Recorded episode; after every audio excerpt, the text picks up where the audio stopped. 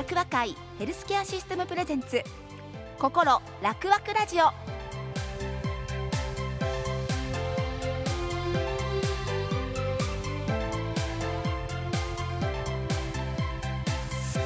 おはようございます。楽和会ヘルスケアシステムプレゼンツ心楽和ラジオ。パーソナリティの井上さゆりです。この番組は地域の医療を支える楽和会ヘルスケアシステムから毎週医療現場の先生をはじめ医療関係の方々にお越しいただき皆さんの健康な暮らしに役立つ話題や現代の医療についての情報を伺います。さあ今日はどのようなお話が聞けるでしょうか？この番組は楽和会ヘルスケアシステムの提供でお送りします。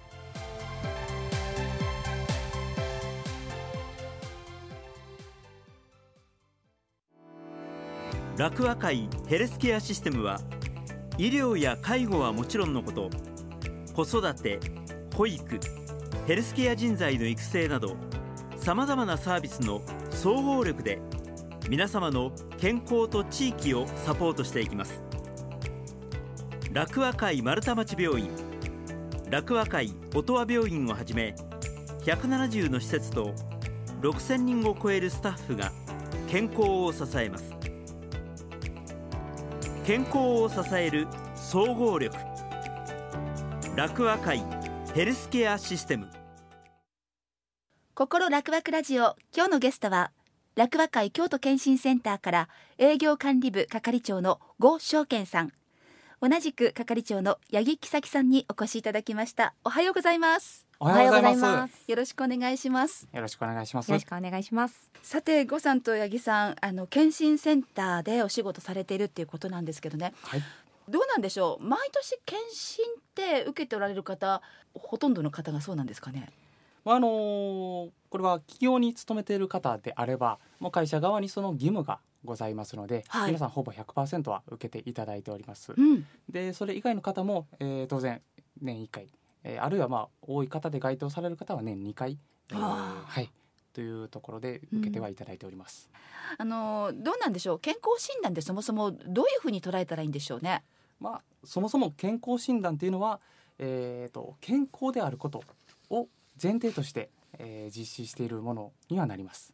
健康であるからこそ検診を受ける、そうですね。ほで、まあ、あの中にはその自分は健康だからであったりあの今すこぶる調子がいいから健康診断受ける必要ないよというふうに捉えられる方もいらっしゃるかもしれない、えー実際にそういうお声もあるんですけれどうも、うん。それは非常にもったいない話でして、あの健康な状態であっても自分の自覚する症状がなくても、あの血液検査で分かる項目であったり、ほはい、そういったあの自分では自覚しえない症状を、えうん。発見して、それが病気の早期発見につながる、ううん、なるほこれはもどうぜひとも受けていただきたい。そうでですすね。ね。はい、そんな検診まあ様々なところで受けることができるかと思うんですがはい。楽和会京都の検診センターここの特徴って教えていただけます？はい。まあ、あの楽和会の京都健診センターというのは母体が病院であります。えー、と山科にございます。楽和会音羽病院。はい。あるいはあの南区に楽和会当時南病院というところに検診センターを構えておりますので、えーそこで受診をいただくその後はやはり母体が病院ですので、うん。その後のフォローまでしっかりできると、うフォローって具体的にどういったことですかね、まあ、健康診断は1回受けてそこで終わりではなくてですえね、まあ、ええ。え二次検査あるいはそこで何かしら病気が見つかったりすると極端に言うと入院して治療を実施しましょうというところでも情報の共有もスムーズにできますので、なるほど、はい、ですからカルテとか、はい。そういうものを通して共通してはい。見ることができるっていうことで、はい。何回も何回も同じ検査を繰り返したり、はい。痛い血液検査を何回もさせられたり、はい。そういったことが免れるとそういうことですね。いうことですよね。はい。あとね検診もそうなんですけど最近人間ドック、はい。受けておられる方もちょいちょい聞くんですけどもはい。これの違いとかってどうなんでしょう？あの健康診断は、まあ、健康であることを前提としておりまして、まあ、主に生活習慣病の予防を基本とした内容になっております、うんうん。まあ、年齢に応じた一般的な検査を行うものに対して人間ドックでは、まあ、あの健康診断を大きく上回る検査項目。なおかつその専門的な精密な検査で健康診断だけではわからない病気の発見が可能となります。おー。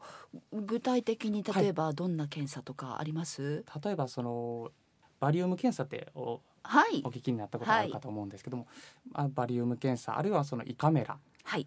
えーあとはその腸ですね。えー大腸の便検査。うん、うん、であったりあのーまあいろいろな臓器を見る腹部エコエコー超音波の検査ですね,、はいそうですはい。こういったものが、えーございます。なるほどなるほど。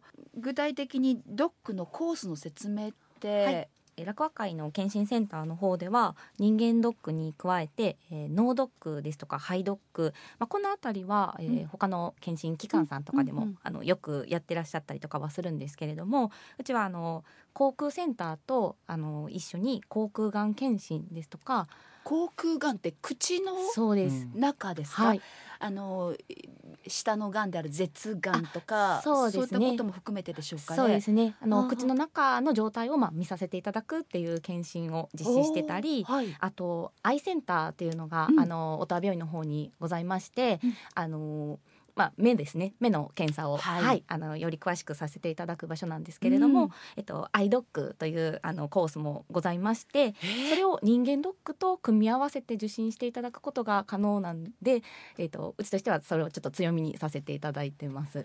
人間ドックっていうと検診と違って結構時間がかかるイメージあるんですけどそうですね。その辺どうなんでしょう？あはい、あの今お話しさせてもらった、まあ、脳ドック肺ドック、えーあたりでしたらもう半日であの人間ドックと組み合わせて終わることができます。でちょっと口腔がんですとかアイドックになってくると、うんあのお時間お昼からもいただいたりはするんですけれども、うんそれでも1日で終わらせたりとかもすることができるので、なるほど。はい、あのお忙しい方結構いらっしゃると思うんですけれども、うんまあ、働き盛りの世代こそ検診を受けていただきたいっていうのは あのありますので、そうですよね。はい、あのぜひうんまた調べていただけたらと思います。あとその働き盛りでっていうことではいつなげて私いう思いすごく強く思っているのが、はい、あの女性特有のがんの一つ、はい。乳がんとか、まあ、はい子宮頸がんとかもそうなんですけど、はい、特に乳がんはい、あの私もうそれこそついこの間受けてきたばっかりマンモグラフィー。はい、痛いの そうであの呉さん男性だから、はい。あのちょっとこうまあでも男性もね乳がんになるあそう方もいらっしゃる時代なのでそう,、そう。あれなんですけど、ただまあマンモグラフィーの検査自体はまあ有用性が高いので、ええ。まあ受診自体はおすすめはさせてもらいたいんですけれども、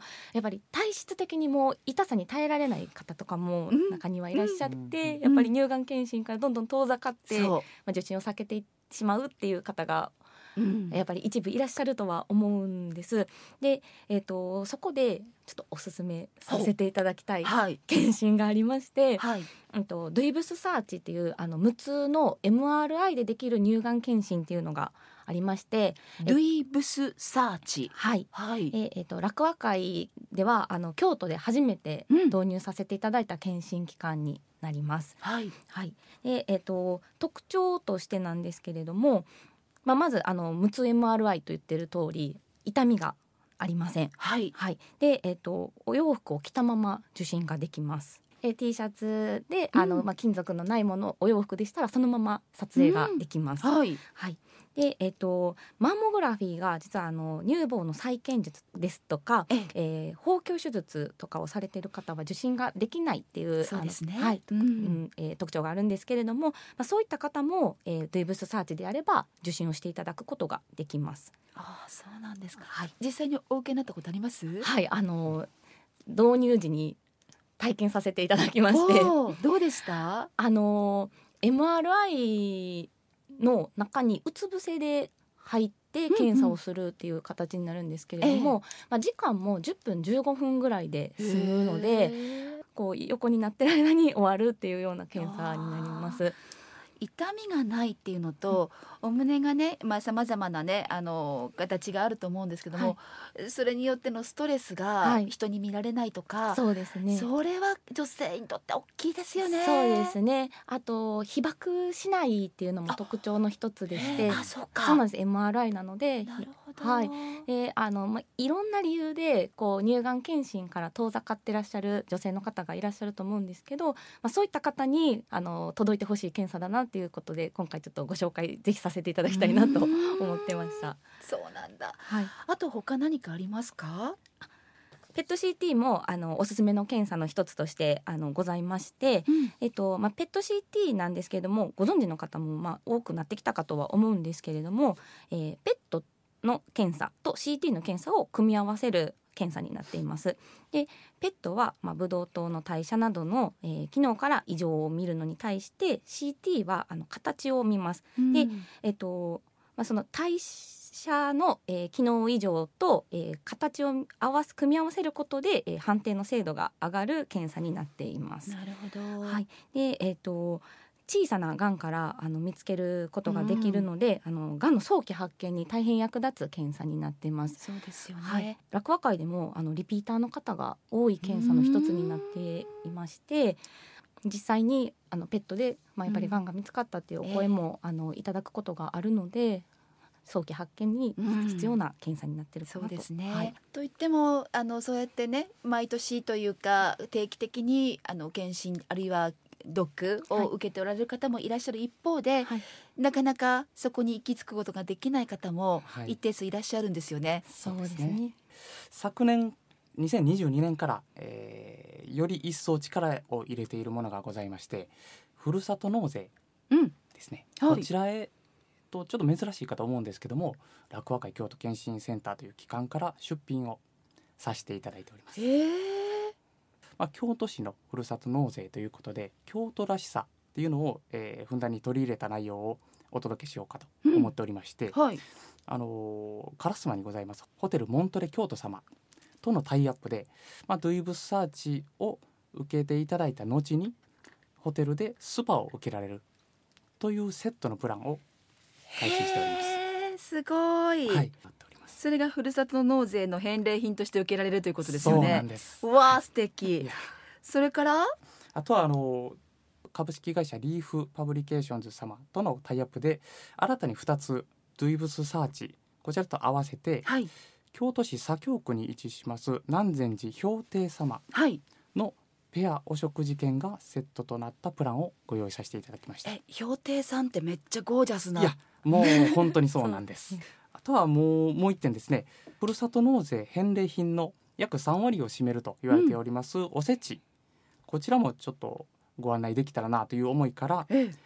ペット CT を含むエグゼクティブガンドックという東海のプランがありましてええ。そちらとセットを組んで300年の歴史のある老舗の京料理店のマンカメロウ様はあ。のおせち料理をお届けできると。うーん。はいなるほど。はいえ、まあじゃあふるさと納税のさまざまなサイトをはい楽和会さんのと、はいあの検索すると、はいい、ろいろ出てくるということですね。そうです。なるほど。はいそしてなんか今日ラジオのお得なことがあるって聞きました。そうなんです。えっと今日のこのラジオを聞いていただいた方で、えー健康診断をあの、まあ、ご予約いただく場合ですね、はい動脈硬化の検査をあのご一緒にさせていただきたいと思っております。ええーえーと健康診断の、えー、とご予約をすでにいただいている方もですね、えーこれからご予約を新たにいただく方も、はい12月29日までにお電話いただきましてで、えーラジオを聞きましたと予約係の方にお伝えいただきましたらあのご一緒に受診いただけるようにご用意させていただきたいと思っております。ありがとうございます。なんかあの検診っていうもののイメージがちょっと私の中で少し変わったなっていうのを今日お二人と喋ってて感じました。嬉しいです。あありりがとうございます。お一人でもね多くの皆さんがねそういった意識でもって自分へのプレゼントっていう形ではい検診をね位置づけてあるいはドックを位置づけてもらえると、私看護師目線からもそんな風に感じるあのお二人との時間でした。ありがとうございます。ありがとうございます。えー今日のゲストは楽和会京都検診センター営業管理部係長呉証券さん、同じく係長の八木木咲さんでした。ありがとうございました。ありがとうございました。健康を支える総合力楽和会ヘルスケアシステムプレゼンツ心楽和ラジオ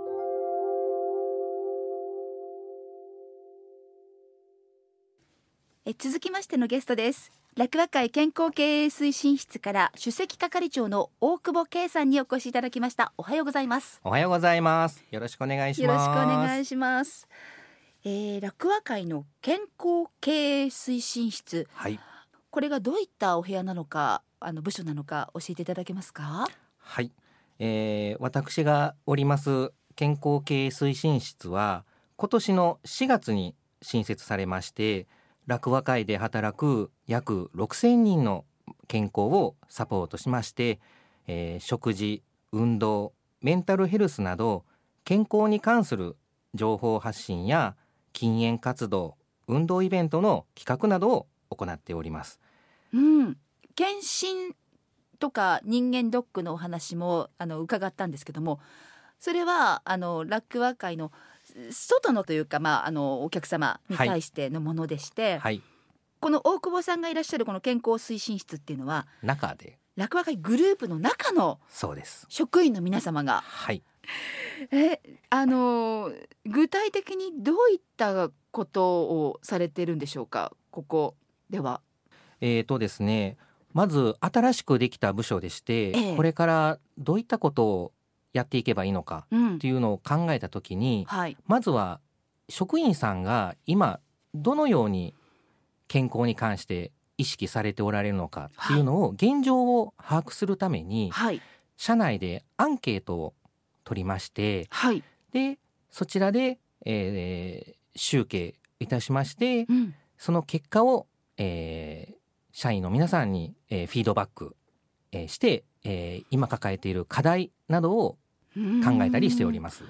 あの今日ねスタジオに一つまあその中の多分一つだと思うんですけど、はい、喫煙に関するアンケート？はい、こういったのを行ってらっしゃるんですね。そうなんです。これはそれはタバコをやめてほしいなっていうことが目標ですか？はい、えーこちらはですね、えー私ども楽和会の理事長がですね、はい、えー3年後の2026年3月に楽和会職員の、えー喫煙者をゼロにするとおいうふうに言われまして、その目標に向かって今活動を始めたところであります。2026年3月までに楽和会卒園宣言。はい、あと2年半後でございます。ちなみにですけどもこういったことを具体的に伺っていいものかどうか迷いながら聞いてるんですが、はい、あの今6,000人のねあの、方がはい。楽和会グループでいらっしゃるって伺ってるんですが、はい、どのくらいの方がはい、おタバコをお吸いになっていらっしゃるんでしょうか？はい、えー最新の社内調査によりますと約650人の職員が喫煙されていることが分かりました。およそ1割。1割ちょっとですですね。はい、えー実際にですね、えータバコを、えー吸われている方うんも、えー吸われていない方はい。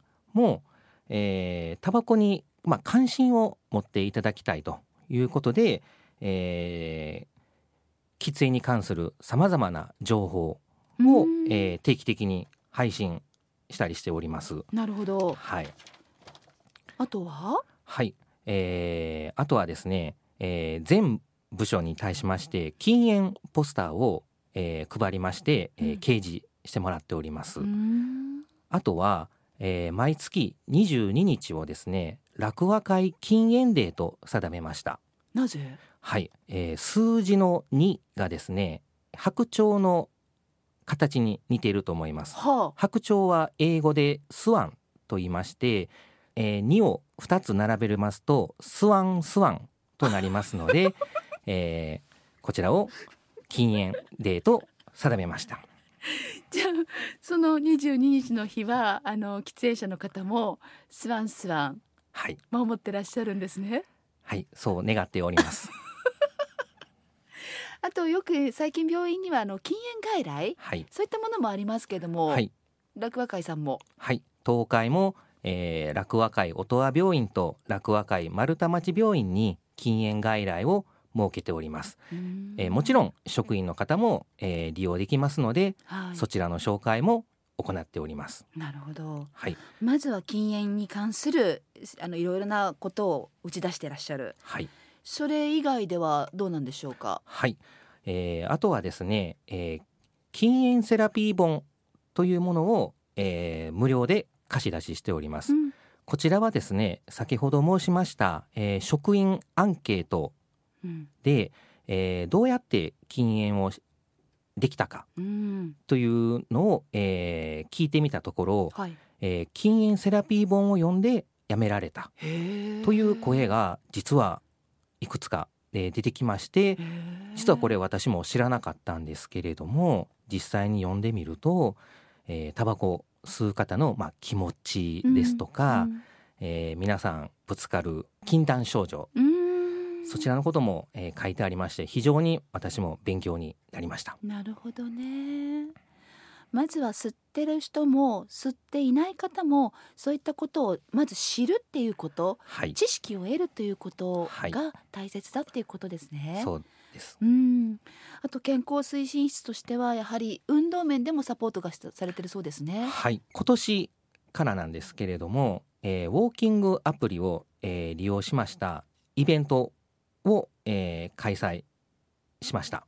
おはい、ただ、えーアプリを、えーダウンロードしまして、えー職員はただ歩くだけ。うん、はい、そちらで、えー部署対抗戦ですとか、えー個人戦で、えーとどれだけ歩いたかをお、えー競い合うそういったイベントを現在やっております。え大久保さんもなさってるんですか？はいどのぐらいですか？一日。そうですね、えー私はだいたい、えー勤務日は9,000歩から1万歩えー素晴らしい。はい、えー今今まではおそらく5,000歩ぐらいだったんじゃないかなと思います。やっぱり意識が変わってるんですね。だいぶ変わりましたね。でもあの私も看護師しておりますので思いますけども病棟の看護師さんとかは業務の中で相当歩いてるんじゃないですか？そうですね。えっ、とこちらも私の知り合いの看護師さんに聞いてみたんですが、えー日勤の日で約1万歩、わあ、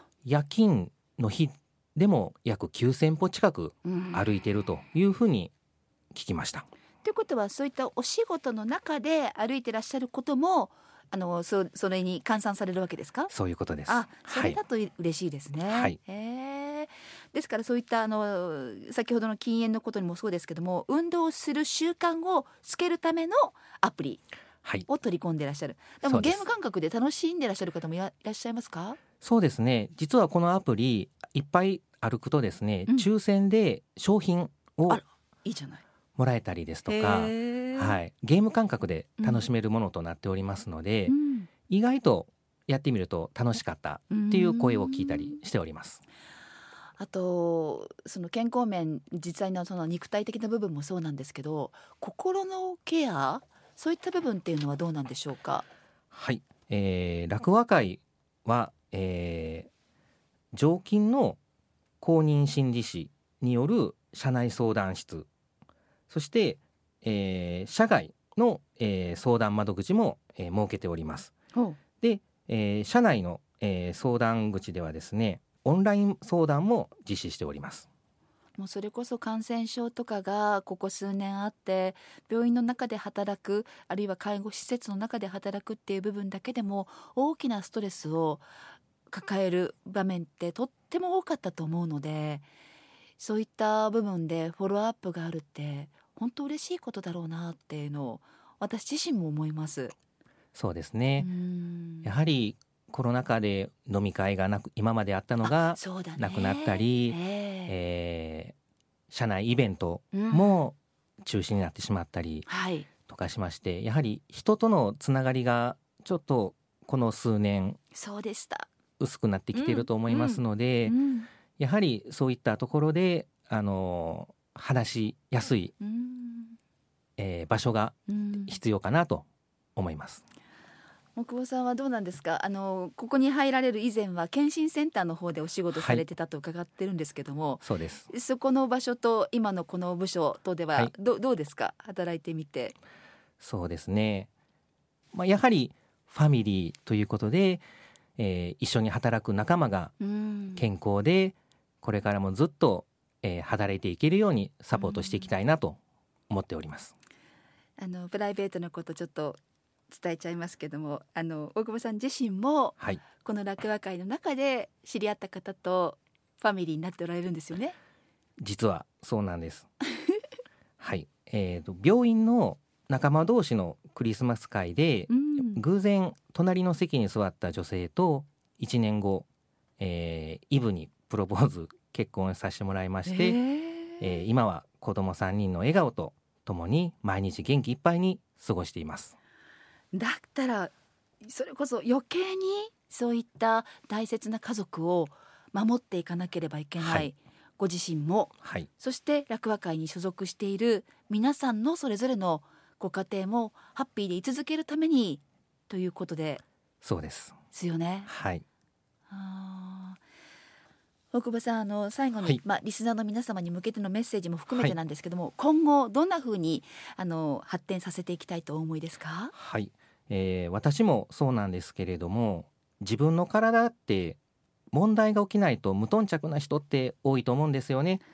ですので私たち推進室がいろんな情報を発信していき職員の皆さんが健康マニアになってこの会社で長く働けるひいては患者様やご利用者様に最高のサービスをこれからも提供できる会社になっていきたいなと思います。ありがとうございます。なんか今日は本当に壮大な話。でも とっても大事な話。はい。あの企業が元気でいるためには働く人がやっぱ元気でいなければいけないですしそれは体だけではなくて心も元気でいることが私はやっぱり一番のそのあのし利益はい。を大きくしていく部分でも、はい。あの大切なことなんじゃないかなって思いました。はい。大事なお話をありがとうございました、えー落語会健康経営推進室首席係長の大久保圭さんにお越しいただきました。ありがとうございます。ありがとうございました。楽和会ヘルスケアシステムは医療や介護はもちろんのこと子育て保育ヘルスケア人材の育成などさまざまなサービスの総合力で皆様の健康と地域をサポートしていきます楽和会丸太町病院。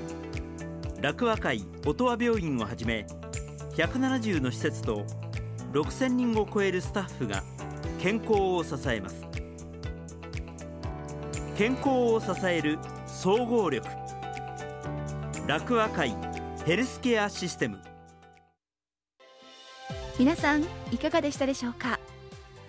今日は落話会の検診センターそして院内のと言いましょうか落話会グループの健康経営についての部署を担っておられる方々からのお話を伺いました。あの医療従事者である私にとっても自分の健康っていうのを二の次三の次に考えがちであったりもしますので本当に今日を機会に改めて自分自身の健康大事にしていかないとなっていうようなことを感じました。さあ次回はどのようなお話が聞けるでしょうか？番組では皆さんのご感想やメッセージを受け付けています。メールアドレス楽はアットマーク kbs ドット京都 rakuwa アットマーク kbs ドット kyoto までお寄せください。この番組は楽和会ヘルスケアシステムの提供でお送りしました。